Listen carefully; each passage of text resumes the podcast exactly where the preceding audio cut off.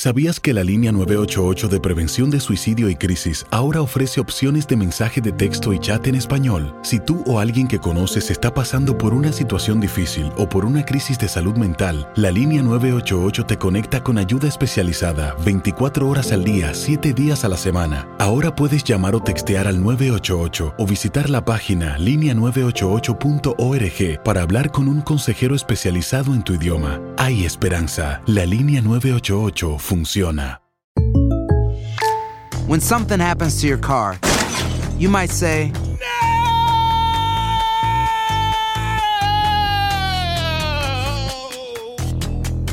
My car. but what you really need to say is something that can actually help. Like a good neighbor, State Farm is there. And just like that, State Farm is there to help you file your claim right on the State Farm mobile app. So just remember, like a good neighbor, State Farm is there. State Farm, Bloomington, Illinois. Boost Mobile tiene una gran oferta para que aproveches tu reembolso de impuestos al máximo y te mantengas conectado. Al cambiarte a Boost, recibe un 50% de descuento en tu primer mes de datos ilimitados. O, con un plan ilimitado de 40 dólares, llévate un Samsung Galaxy A15 5G por $39.99. Obtén los mejores teléfonos en las redes 5G más grandes del país. Con Boost Mobile, cambiarse es fácil. Solo visita boostmobile.com. Boost Mobile, sin miedo al éxito. Para clientes nuevos y solamente en línea, requiere AroPay. 50% de descuento en el primer mes requiere un plan de 25 dólares al mes. Aplican otras restricciones. Visita boostmobile.com para detalles. Si no sabes que el Spicy McCrispy tiene Spicy Pepper Sauce en el pan de arriba y en el pan de abajo, ¿qué sabes tú de la vida? Para, pa, pa, pa. Advertencia. Este programa contiene casos de crimen, apariciones, misterio, conspiración y violencia. El contenido de estas piezas puede ser sensible para algunos miembros del público. Aconsejamos discreción.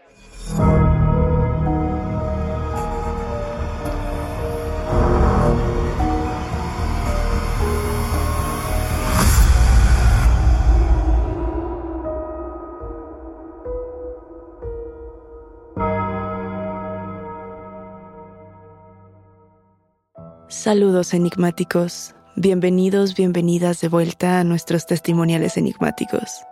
Este episodio trata absolutamente de ustedes, de sus historias y de aquello que quizá no se atrevían a contar en otro sitio. No se olviden de seguirnos en nuestras redes sociales y también de que pueden ponerse en contacto con nosotras para contarnos su historia a través de Instagram, Facebook o enviando un correo a enigmas.univision.net.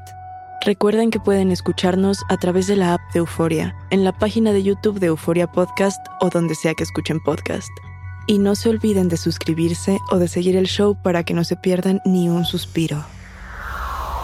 Muchas veces hemos visto películas o leído algunas publicaciones donde hay pinturas malditas, donde hay algunos objetos que guardan historias inclusive demoníacas que nos acompañan para siempre, Daniel.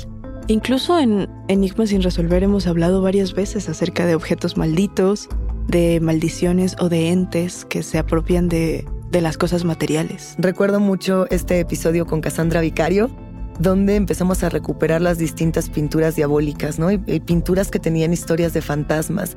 Yo creo que todas y todos tenemos por ahí algún recuerdo o algún objeto que nos conecta con algo paranormal. ¿A ti te ha pasado, Daniel? Pues mira, no sé si precisamente algo paranormal, pero sí recuerdo un objeto de mi infancia que me causaba mucha inquietud y te voy a contar, Luisa. Mi abuela tenía una escultura que era un poco una escultura abstracta, pero parecía el cuerpo de una mujer. Yo a esta escultura le di nombre, la bauticé Sisus, Ok.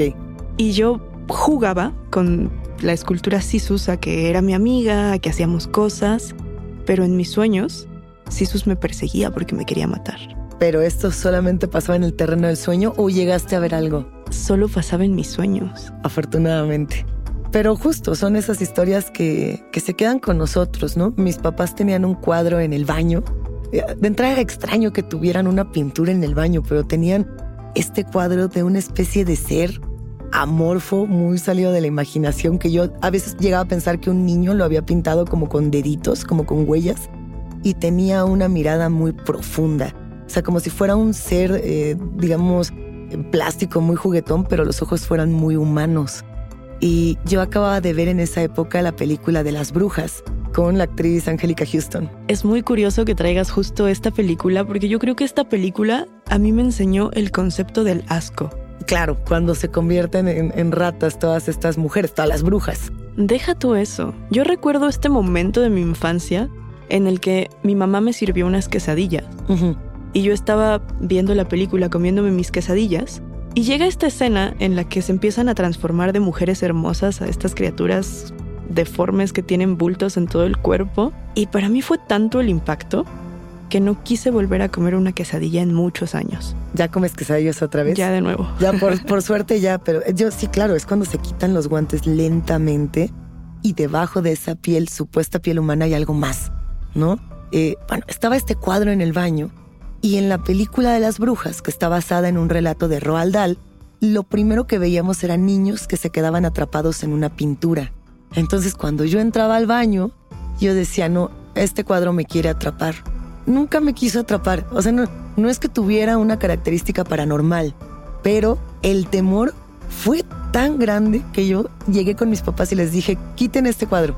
Me quitan el cuadro y aún así la idea de que el cuadro estuviera oculto en algún lugar de la casa me producía muchísimo temor. Ahora, si yo hubiera experimentado una experiencia o un tema así paranormal, con este tinte paranormal, no sé qué hubiera hecho. O sea, no sé, sobre todo cuando eres muy pequeño, que de eso va un poco el testimonial de hoy. Y es que lo que pasa, Luisa, es que las pinturas malditas no solo están en los museos. ¿Dónde pueden encontrarse? ¿Cuáles son estas historias que nos cuentan el día de hoy? Hoy tenemos las imágenes de la infancia que nos acompañan por toda nuestra vida y también tenemos un cuadro que puede predecir las tragedias. ¿Qué te parece si comenzamos con el testimonio de Eric? ¿Por qué no nos lees lo que nos ha compartido? Se los leo. Hola, soy Eric, fiel escucha de su podcast Enigmas sin resolver. Quiero contarles mi breve experiencia con lo paranormal.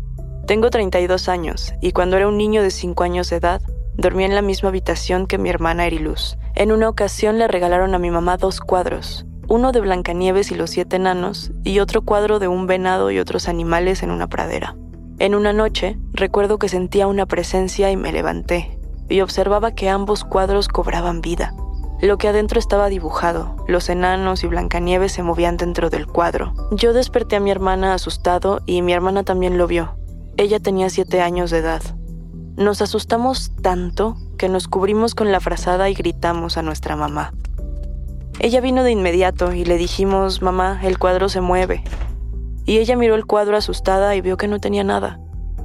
Y mi hermana y yo miramos de nuevo ambos cuadros y estaban totalmente normales. Al día siguiente sucedió lo mismo. Esta vez no gritamos, solo aguantamos cerrando los ojos, sin mirar al cuadro. Hasta que un día mi mamá nos preguntó si eso volvió a pasar y le dijimos que sí. Entonces ella quemó los cuadros y botó los desechos. Pasaron los años y ya a mis 28, viendo una película de Harry Potter donde en la escuela salían cuadros en los que la imagen se movía, tal cual lo vimos ella y yo de niños, salí a la sala.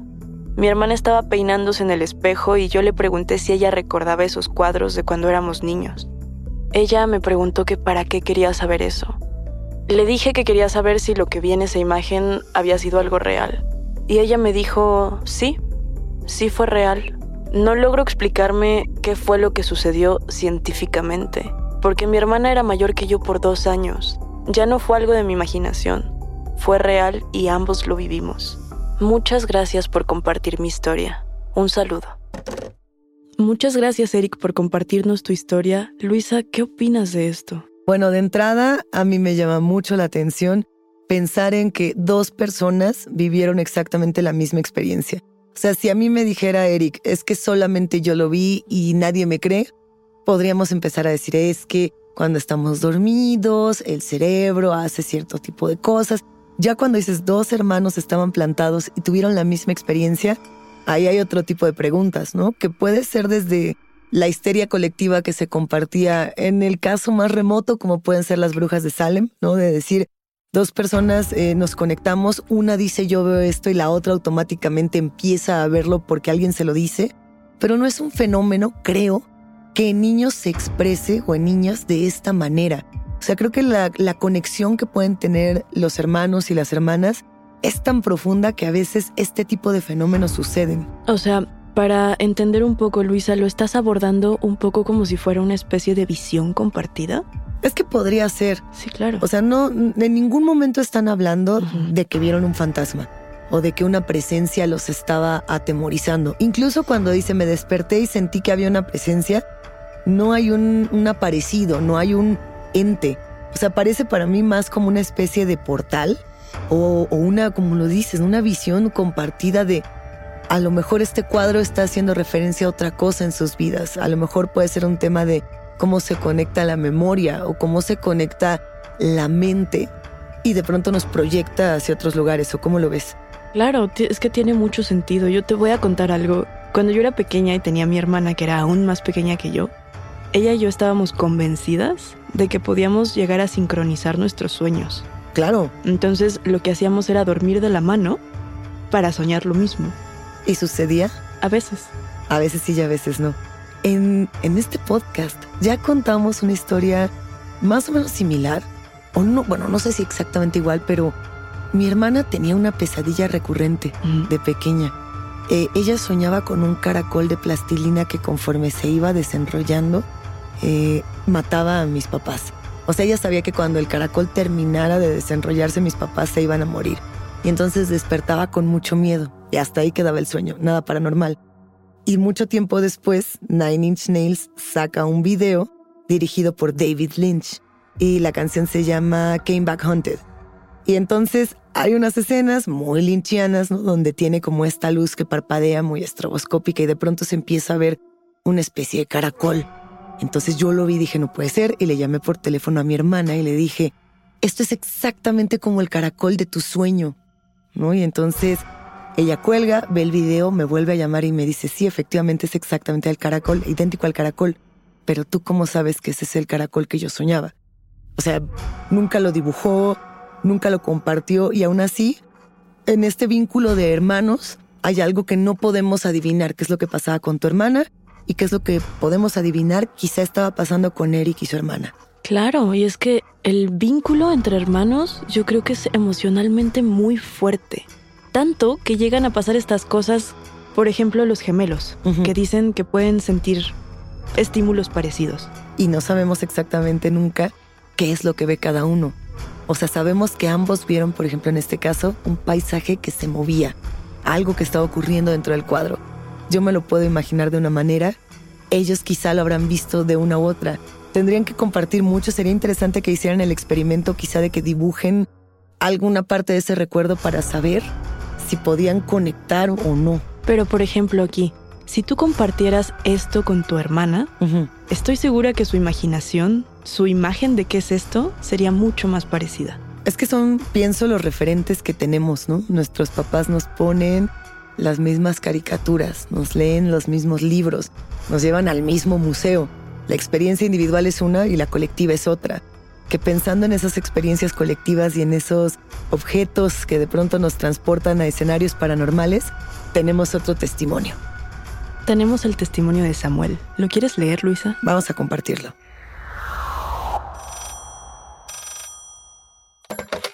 Hola enigmáticos. Quisiera compartir una anécdota que acompaña a mi familia. En mi casa hay una pintura que hizo mi bisabuelo. No es una pintura extraña, es un bodegón hecho con óleos. Tiene un par de frutas y unas vasijas color cobre. Yo no conocí a mi bisabuelo, pero dicen que lo pintó en la escuela en un taller de arte que tenía. Este cuadro ha sido guardado por toda mi familia con mucho cuidado. Dicen mi papá y mi mamá que este cuadro te avisa cuando algo malo va a ocurrir. Y creo que lo he podido comprobar en un par de ocasiones. El día que murió mi abuela, yo estaba cenando en la sala. Llevé mi plato y me senté en el sillón. Estaba a punto de encender la televisión cuando empecé a escuchar que algo crujía insistentemente. Comencé a buscar qué podía ser y a escuchar con atención. Me di cuenta que el crujido provenía del marco de este cuadro. Pensé que solo era la madera acomodándose porque hacía frío y no le di importancia. pero a los pocos minutos sonó el teléfono y era mi tía para avisar que mi abuela acababa de fallecer. Inmediatamente pensé en aquello que decían mi mamá y mi papá sobre que el cuadro avisaba de las catástrofes que estaban a punto de ocurrir.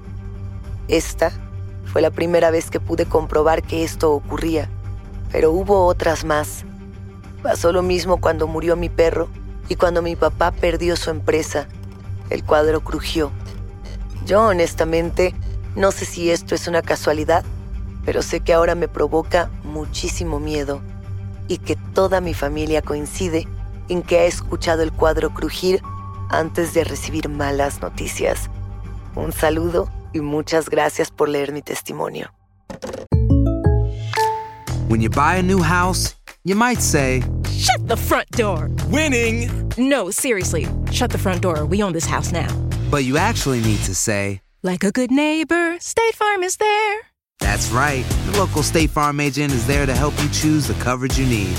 Welcome to my crib. no one says that anymore, but I don't care. So just remember, like a good neighbor, State Farm is there. State Farm, Bloomington, Illinois. Boost Mobile tiene una gran oferta para que aproveches tu reembolso de impuestos al máximo y te mantengas conectado. Al cambiarte a Boost, recibe un 50% de descuento en tu primer mes de datos ilimitados. O, con un plan ilimitado de 40 dólares, llévate un Samsung Galaxy A15 5G por $39.99. Obtén los mejores teléfonos en las redes 5G más grandes del país. Con Boost Mobile, cambiarse es fácil. Solo visita boostmobile.com. Boost Mobile, sin miedo al éxito. Para clientes nuevos y solamente en línea, requiere AroPay. 50% de descuento en el primer mes requiere un plan de 25 dólares al mes. Aplican otras restricciones. Visita para detalles. Si no sabes que el Spicy McCrispy tiene Spicy Pepper Sauce en el pan de arriba y en el pan de abajo, ¿qué sabes tú de la vida? Para, pa, pa, pa. La venta para amigos y familiares de JCPenney está de vuelta. Desde el lunes ahorra 30% extra en artículos por toda la tienda. Esos son ahorros adicionales por encima de nuestros precios bajos. Dile a tus amigos, ven con tu familia y ahorren en grande. No olvides, ya se acerca el Día de las Madres. Y tenemos todo lo que mamá quiere: joyería, belleza, salón y tarjetas de regalo. JCPenney, vale la pena. Cupón válido del 29 de abril al 5 de mayo en selección de estilos. Aplican exclusiones. Detalles en la tienda jcp.com. ¿Tienes miedo? Estás escuchando Enigmas sin resolver. Muchas gracias, Samuel. Yo creo que algo que tenemos que resaltar de este testimonio es estas creencias que comparte toda una familia, que viven solo en un núcleo familiar, pero que todos la comparten. O sea, por ejemplo, el todos hemos vivido de manera distinta que el cuadro cruje cuando algo malo va a pasar. Sí, o como estas apariciones que se comparten en familia, que todo mundo ha visto el mismo espíritu. Ahí lo, lo que a mí me mete un poco en conflicto es qué está ocurriendo antes de que pase una tragedia. O sea, si son situaciones similares por las que el cuadro pudiera crujir o simplemente estoy en casa, como nos cuenta Samuel, veo la tele y de pronto empieza, empieza este presentimiento. O sea, yo no sé si somos nosotros los que cargamos a los objetos de significado, es lo que quiero Claro, decir. es que también puede ser. Está, por ejemplo, esta creencia de que no hay que comprar antigüedades porque están cargadas ya de las experiencias, de la energía de otras personas. Ahora, si a mí me dieran este cuadro, yo, yo no sé, ahorita vemos qué haría cada una, pero, por ejemplo, yo trataría de preguntarle cosas. O sea, si ya estoy notando que el cuadro sabe que algo va a pasar, estoy, de entrada estoy afirmando que el cuadro tiene voluntad, ¿no? Y que el cuadro tiene, de una u otra manera, su, voy a decir, personalidad. No sabemos si es cierto o no, pero si un cuadro tuviera una personalidad o una identidad, entonces yo podría eh, asistir a este cuadro para decirle, a ver, no sé, cómo me va a ir en el trabajo o cómo me va a ir con una pareja. No estoy diciendo que sea una ouija, pero podría tener a lo mejor alguna entidad oculta, o mm, a lo mejor hasta el bisabuelo. Eso, justo esto que mencionas, a mí me parece curioso de esta anécdota, porque pienso, normalmente los objetos rituales o los objetos que tienen algún, alguna carga paranormal tienen un origen misterioso, por decirlo de alguna forma. Me refiero a que normalmente vienen de un lugar en el que puedes conectar la carga paranormal, ¿sabes? Por ejemplo, este cuadro le pertenecía a un brujo o este cuadro venía de tal lugar, de tal iglesia. A mí me parece raro que el origen de este cuadro sea un taller de arte escolar. Es, es atípico. Digo, tendríamos que conocer la historia del taller, porque eso es lo que le contaron a Samuel del origen del cuadro. Pero no sabemos si realmente se pintó ahí. No sabemos a qué se dedicaba el bisabuelo exactamente. Hay muchos secretos todavía en esta historia. Yo creo que si yo tuviera este cuadro, viviría en constante ansiedad. ¿Pero lo tirarías? No lo sé, probablemente no, pero tampoco disfrutaría estar cerca de esta pieza. No lo sabemos. Yo mira, no sé. O sea, sí, sí me genera muchas dudas. Pienso exactamente como tú, pero yo no lo tiraría. O sea, no, no, yo sí querría saber si algo malo me va a suceder. O sea, para estar alerta. Pero hay un costo. Hay un costo. A ver, tenemos historias muy similares a estas, pero que han tenido finales desastrosos. Daniel, yo recuerdo mucho que tú una vez me contaste la historia de un cuadro de un hombre que gritaba y que nunca lo abordamos en episodios de Enigmas sin resolver. Este cuadro es extrañísimo. La pieza se llama El hombre angustiado. Exacto. Es una pintura con colores predominantes rojo y azul. Es un hombre con la boca abierta, muy parecido al grito. Pero con otra técnica. ¿no? El grito es una técnica muy definida y este es más como diluido por Digamos la más lluvia. impresionista, tal vez. Ándale. Supuestamente, este cuadro grita por las noches y aparecen en la parte de atrás del lienzo rasguños como arañazos. Ha cambiado de dueños muchísimas veces y es uno de los objetos más caros para comprar en línea. La cosa es, ¿realmente existe el cuadro? Yo al principio pensé que esto se trataba de una leyenda urbana de internet, como una especie de creepypasta, porque la historia es muy sólida, ¿no? Y te narran cómo pasa de mano en mano y cómo de pronto las personas enloquecen con los gritos y dije, esto tiene que ser falso. La cosa es que existe un... Bueno, no existe, ya no está activo, pero existió un canal de YouTube en el que el dueño en turno del cuadro subía evidencia de que el cuadro estaba gritando por las noches y eso era aterrador. Cuando tenemos este tipo de objetos, conocer a los dueños será importante. Hay una historia que ha estado circulando en los últimos años, por lo menos el último registro de la misma es de 2022. Y en las noticias de periódicos relativamente serios, vamos a decir, se ha presentado esta noticia en periódicos estadounidenses y en periódicos mexicanos y de otros lugares de Latinoamérica. El encabezado que resalta en la mayoría de las noticias es el siguiente, es Hombre vende cuadro maldito porque desde su llegada solo le ha traído desgracias. Sus poderes son fuertes. Así es el encabezado. Ok, me da curiosidad saber cómo es este cuadro. Bueno, a ver, hasta donde se entiende, lo voy a tratar de describir, ¿no? Un poco eh, lo que él nos dice es que es el cuadro de una niña con una muñeca. Es como una bebé y tiene una muñequita pelirroja con un vestido verde. ¿Cuál sería? La técnica es... eh, es que no sabría yo decirte qué técnica es. Como un cuadro bastante tierno, entre comillas. Yo pensé en un, en un primer arrojo que era acuarela, pero claramente no. Creo que son pasteles. Parece pastel, ¿no? Y, y tal cual la tonalidad es esa. La, la pequeña bebé tiene un vestido rosita muy, muy tierno, ojos azules muy grandes y el cabello rubio. Pero en algún momento como que inclusive la propia bebé parece otra muñeca. Como si una muñeca tuviera a su muñeca, ¿no? Como si una muñeca de porcelana o de algún material de celuloide, por ejemplo, las famosas muñequitas de celuloide de los años 50, tuvieran también su propia muñequita de trapo. Claro, que uno podría pensar que es como parte del trazo, del estilo del artista tal vez, pero Podría tal ser. vez no, tal vez es algo intencionado. El hombre que está vendiendo esta pintura no revela su identidad. Eso es raro, pero, pero la historia es así, ¿no? Y resalta lo siguiente, y los testimonios los voy a leer de su voz. Él dice, el cuadro parecía adorable, con dos muñecas de apariencia inocente retratadas en él. Pero la vendedora del mercadillo tenía razón, no se dejen engañar, es lo que comenta mientras se dirige a la subasta, porque él subastó este cuadro. Y dice lo siguiente, la mujer me advirtió antes de comprarlo y yo te lo advierto a ti, nada bueno puede salir de este cuadro. Él cuenta después que no le da mucha importancia en ese momento, que supone simplemente que es una vendedora extraña, ¿no? Todo este texto lo pone en, en redes sociales y lo pone en el espacio donde va a subastar el cuadro. Entonces, no sabemos si lo está haciendo para darle más interés al cuadro o si realmente sucedió. A mí me llama la atención pensar cómo no revela su identidad si comparte este cuadro en redes sociales y en un testimonio. Esa es la, esa es la cosa. Yo tengo la impresión de que él tiene un propio perfil para la venta de este cuadro donde no dice eh, Daniel Duarte, Luisa Iglesias, no, o sea, trata como de mantener muy cerrado quién es. Dice después, la mujer me advirtió antes de comprarlo, yo te lo advierto, y dice, empiezo la subasta en 50 dólares, que es lo que yo pagué por él, pero espero que llegue a más para compensar todo lo que he pasado.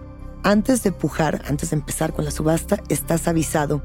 No sé de quién es la sangre maldita que se mezcló con la pintura para crear esta pieza, pero sus poderes son fuertes.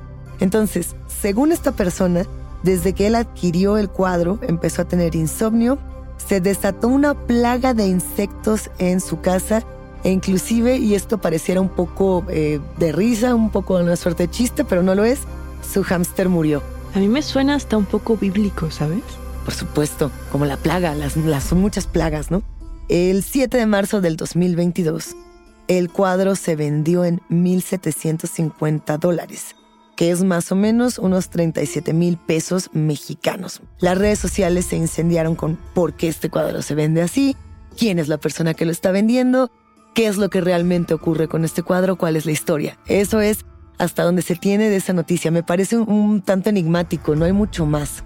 A mí me parece muy extraño pensar en cómo son estas ventas de objetos presuntamente malditos. Yo hace poco tenía curiosidad justamente y entré a eBay buscando objetos malditos y me encontré con muchísimos resultados.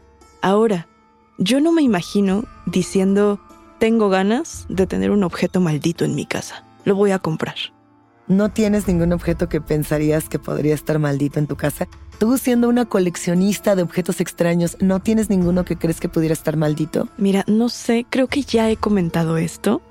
Alguna vez me regalaron unos huesos que me dijeron que habían encontrado con unas velas junto a la playa.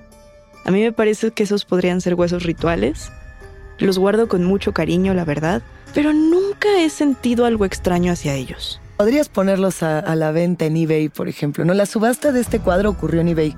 O sea, creo que es un espacio donde muchos de estos objetos, si uno logra darles la historia adecuada, pueden venderse en, precios bastante inflados. Pero ¿qué pasa cuando en realidad están embrujados? ¿Comprarías el cuadro? 100% no. 100% no. Hay que preguntarle a los enigmáticos si ustedes se atreverían a tener un cuadro maldito en sus casas.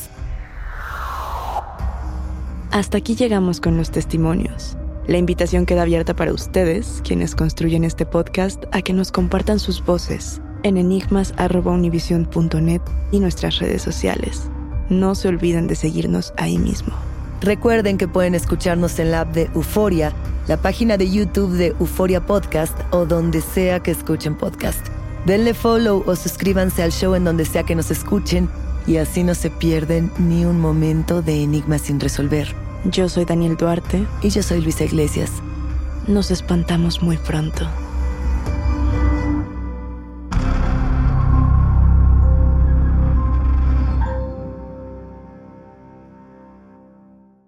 No hay nada como un teléfono nuevo, y si quieres uno ahora, aprovecha la oferta de Boost para estar conectado con los tuyos. Cámbiate a Boost Mobile y llévate un Samsung Galaxy A15 5G gratis. Boost tiene las redes 5G más grandes del país, con máxima señal, para que sigas tus sueños sin miedo al éxito. No esperes, visita ya tu tienda Boost Mobile local y llévate tu Galaxy A15 5G gratis. Solo en un Boost Mobile cerca de ti. Oferta por tiempo limitado, solo clientes nuevos. Requiere suscripción al servicio, un dispositivo por línea, impuestos adicionales. Aplican otras restricciones. Visita una tienda para detalles. Si no sabes que el Spicy McCrispy tiene Spicy Pepper Sauce en el pan de arriba y en el pan de abajo, ¿qué sabes tú de la vida? Para, pa, pa, pa.